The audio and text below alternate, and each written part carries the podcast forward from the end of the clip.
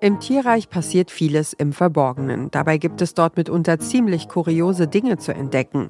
Pandas, die im Handstand pinkeln, singende Mäuse und Delfine, die beim Kennenlernen gleich per Du sind. Delfine sind tatsächlich die einzigen Tiere, und da sieht man auch die Freundschaft, die sich gegenseitig mit ihrem Namen anreden. Bitte was? Also, pass auf. Ah, Rüdiger oder äh, Ja, ja, Torben. Flipper, hallo Flipper, ja, also pass auf, das ist ja so, wir Menschen, wir bekommen ja unseren Namen von unseren Eltern. Ja. Karl-Heinz, Mario, Daniel und so weiter. Delfine, die jungen Delfine, die basteln sich so ihren Namen in ihrer Jugend selbst zusammen. Fledermäuse, die zusammen abhängen, Affen, die Otter zum Spielen einladen, Kühe, die beste Freunde und Erzfeinde haben und der verlockende Augenaufschlag der Saiga-Antilope. Bist du ein bisschen verliebt? Ich bin verliebt in die Saiga-Antilope. Kann ich dir nochmal diese Augen zeigen? Ja, ich, ich bin hin und weg. Biologe Dr. Mario Ludwig und Journalist Daniel Kähler sind völlig verzückt vom Blick der Saiga-Antilope. Und nicht nur die Antilope hat es den beiden angetan. In ihrem Podcast erzählen sie Geschichten aus dem Tierreich, die ihr so wahrscheinlich noch nicht gehört habt. Das hier ist der Podcast-Podcast von Detektor FM und unsere heutige Empfehlung ist Wie die Tiere. Stellt euch mal vor, überall ist Matsch, hier und da liegt Stroh herum und besonders gut riecht es ehrlicherweise auch nicht. Wenn mein Zuhause so schmuddelig aussehen würde, dann hätte ich damit ein Problem. Schweine würden sich allerdings wahrscheinlich denken, das klingt ja ganz gemütlich. Das wirft natürlich eine Frage auf. Sind das wirklich so schmutzige Tiere? Nee, das ist ganz klar ein Mythos. Ein Schwein stürzt sich zwar wirklich mit großem Vergnügen in jedes Schlammbad und es wälzt sich auch genüsslich darin, aber das macht das Schwein mit Bedacht. Weil zum einen schützt diese Schlammschicht die äh, Schweinehaut, die sehr empfindlich ist, vor einem Sonnenbrand. Und später, wenn dann dieser getrocknete Schlamm abblättert, dann werden auch gleich jede Menge Parasiten wie Läuse, wie Milben oder wie Flöhe damit entfernt. Ansonsten sind Schweine sehr, sehr saubere Tiere.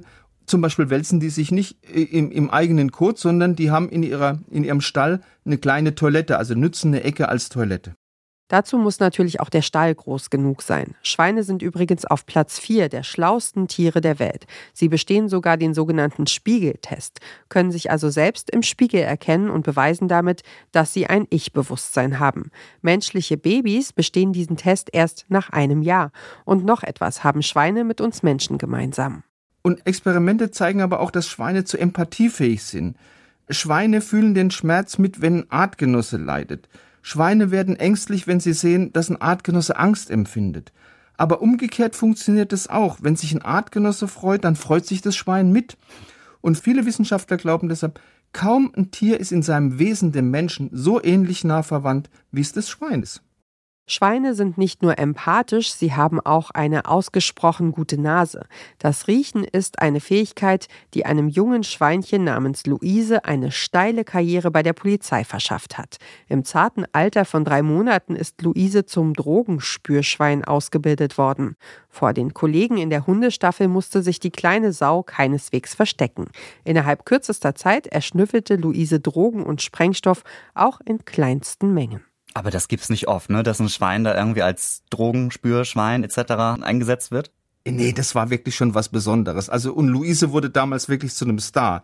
Die hatte über 70 Fernsehauftritte, war in Unterhaltungssendungen, war in Wissenschaftssendungen, hatte einen Auftritt in der Oper, in einem Tatort, hatte mehrere Eintragungen im Guinness Buch der Rekorde. Da wurde sie als erfolgreichstes Schwein gewürdigt. Und Höhepunkt einer wirklich glanzvollen Schweinekarriere war 1986, da wurde ein Bild von ihr auf der Biennale, auf der Kunstbiennale in Venedig ausgestellt. Ist es nicht wunderbar? Und das ein alles, Schwein. alles nur, weil sie so einen guten Geruchssinn hat und irgendwie Drogen äh, spüren konnte. Aber sie hat eine gewisse Prominenz dadurch erlangt. Ja, natürlich. Wir hoffen, dass sie mit diesem Rummel klargekommen ist. Es gibt ja auch viele, die stürzen dann ab und denen geht's nicht so gut, gerade wenn sie im so zarten Alter irgendwie schon so viel äh, Ruhm erfahren. Aber wir hoffen, diesem Schwein ging es gut.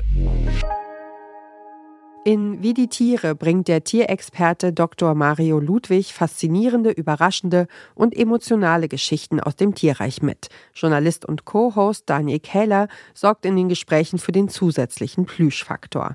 Ein Podcast, der sowohl Erwachsenen als auch Kindern Einblicke in verborgene Welten gibt. Angeberwissen für die nächste Party oder für einen Ausflug in den Zoo gibt's dabei garantiert auch. Wie die Tiere ist ein Podcast von Bremen 2. Jeden zweiten Montag erscheint eine neue Folge. Und wer diesen Podcast hört, hat garantiert alle zwei Wochen ein neues Lieblingstier. Das war unser Podcast-Tipp für heute. Wenn ihr weiter auf dem Laufenden bleiben wollt, was unsere Empfehlungen angeht, abonniert unseren Podcast auf eurer Lieblingsplattform. Wir freuen uns auch immer über ein Like oder einen Kommentar von euch. Dieser Podcast-Tipp kam von Julia Segers, Redaktion Caroline Breitschädel und Doreen Rothmann. Produziert hat die Folge Benjamin Serdani. Und ich bin Ina Lebetjew. Wir hören uns.